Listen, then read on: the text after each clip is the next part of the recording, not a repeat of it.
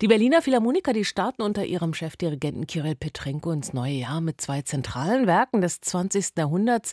Bela Bartoks Tanzspiel Der holzgeschnitzte Prinz und Henri Dutilleux die erste Sinfonie. Und gestern wurden die Werke zum Besten gegeben. Mit dabei war mein Kollege Andreas Göbel, Dutilleux und Bartok. Ja, das bekommt man nicht alle Tage, auch wenn wir sagen, zwei zentrale Werke des 20. Jahrhunderts, Andreas.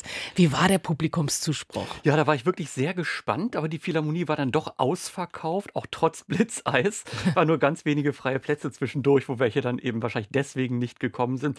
Aber nein, die Philharmoniker haben offenkundig derzeit ein sehr treues Publikum. War das denn eine gute Idee, mal weg vom Mainstream zu gehen? Genau die richtige Strategie von Kirill Petrenko. Man darf ja nicht vergessen, das ist dieser Chefposten bei den Berliner Philharmonikern, das ist seine erste Chefdirigentenstelle bei einem Sinfonieorchester. Vorher hatte er immer Leitungspositionen an Opernhäusern. Und jetzt muss er zum ersten Mal sich wirklich richtig ein rein sinfonisches Repertoire zusammenstellen und kann eben nicht schon so sehr auf das zurückgreifen, was er woanders schon mal äh, im großen Stil gemacht hat, wie zum Beispiel sein Vorgänger Simon Rattle. Und äh, das ist offensichtlich eine Chance, die er ganz bewusst ergreift. Mhm. Die erste Sinfonie von Henri Dutilleux, lass uns mal über die sprechen. Das ist ein Werk, das muss man nicht unbedingt kennen. Was ist denn das für ein Stück? Hört man ganz selten und gestern auch zum ersten Mal von den Berliner Philharmonikern gespielt. Sowas kommt selten vor in der langen Geschichte des Orchesters. Sieh an, sieh an. Ja, ein frühes Werk des Komponisten und äh, eins der ersten, das er überhaupt hat gelten lassen. Dutilleux hat ja sehr wenig komponiert, obwohl er fast 100 Jahre alt geworden ist. Und äh, mit diesem Werk hat er eine klare Entscheidung getroffen. Er hängt sich nicht an die Avantgarde seiner Zeit an, was damals so um 1950 ja hieß, ja, Serialismus, äh, hat er zur Kenntnis genommen, aber hat ihn für sein Schreiben nicht interessiert, wie überhaupt alle Stile. Er hat da sein Ding gemacht und das ist ein Stück, das ist auf der einen Seite ganz streng komponiert in seinen Formen, die auch ganz bewusst an die musikalischen Traditionen äh, aufgreifen, also Variationenformen zum Beispiel.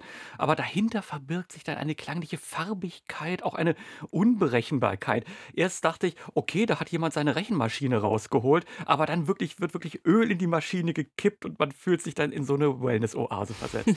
Das Richtige für Kirill Petrenko? Komplett. Also Formstrenge ist ja sowieso sein Ding. Es war auch wieder so dermaßen geschliffen scharf. Der Kontrollfanatiker Petrenko überlässt da nichts dem Zufall. So wie mit einer Wasserwaage wirklich abgezirkelt. Aber glücklicherweise ist es dann nicht bei der Präzision stehen geblieben, sondern es hat eine Süffigkeit bekommen, eine emotionale Tiefe. Das hatte wirklich den Vitamin C-Gehalt einer ausgequetschten Apfelsine. Also das Beste für den Winter. Würde ich sagen, das war genau das richtige Rezept gegen den Winterblues. Nach der Pause stand dann die Tanzpantomime Der holzgeschnitzte Prinz von Bela Bartok auf dem Programm. Was war da los? Ja, äh, da war viel los. Das ist ein riesig besetztes Stück. So viele auf der Bühne, selbst auf der großen Bühne der Philharmonie. Äh, da dachte ich, da, haben die bald Platzangst. Also Bartok spart da eben nicht mit Effekten. Das ist eine riesige Kalorienbombe, die da aufgefahren wird. Und äh, da hatte ich zunächst wirklich Angst, denn Kirill Petrenko ist jemand, der gern auch mal überzieht. Ich bin oft von ihm schon mal klanglich niedergewalzt worden, zu laut, zu gigantisch. Gestern Abend nichts davon. Was für eine Raffinesse im Klang. Das war wirklich eine Pflege für die Gehörgänge. Das hatte zwar Wucht, aber es war so dermaßen durchleuchtet.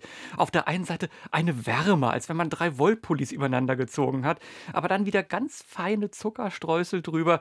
Also, und es hatte auch die skurrilen Momente. Das stöhnt und dröhnt, als ob eine Riesenschlange Bauchschmerzen hat, aber es hatten wirklich alle Spaß. Dirigent, Orchester, Publikum und ich auch. Also ausgequetschte Zitronen, Kaloriebomben und Zuckerstreusel und noch viel mehr. Andreas, könnte das ein mögliches Erfolgsrezept für Kirill Petrenko sein? Also Repertoire abseits des Mainstreams. Ja, das sind ja immer seine stärksten Momente. Also auch die Standardwerke, das ist alles nicht schlecht, wenn er das macht. Da hatte ich auch schon tolle Momente. Aber äh, es ist oft, wenn er wirklich selten gespieltes hervorholt, äh, ja, das ist ja nicht, dass er nur, dass er selber da sich einen Zugang schaffen muss, sondern er holt die Philharmoniker auch aus ihrer Komfortzone. Zone. Auch die müssen sich auf Neues einlassen und da wachsen sie manchmal über sich hinaus. Auch die Orchesterqualität, das habe ich selbst bei denen nicht alle Tage. Virtuosität ohne Grenzen, es glitzert und funkelt wie Diamanten, alles unter Hochglanz. Ja, das kann wirklich ein Erfolgsrezept für die Philharmoniker werden. Ich muss sagen, eines der besten Konzerte unter Petrenko, die ich jemals gehört habe. Oh ja, wenn das schon Andreas Göbel sagt. Über den gestrigen Jahresauftakt der Berliner Philharmoniker äußerst gelungen und empfehlenswert. Das Schöne ist, das Konzert steht heute heute und morgen noch einmal auf dem Programm der Berliner Philharmoniker.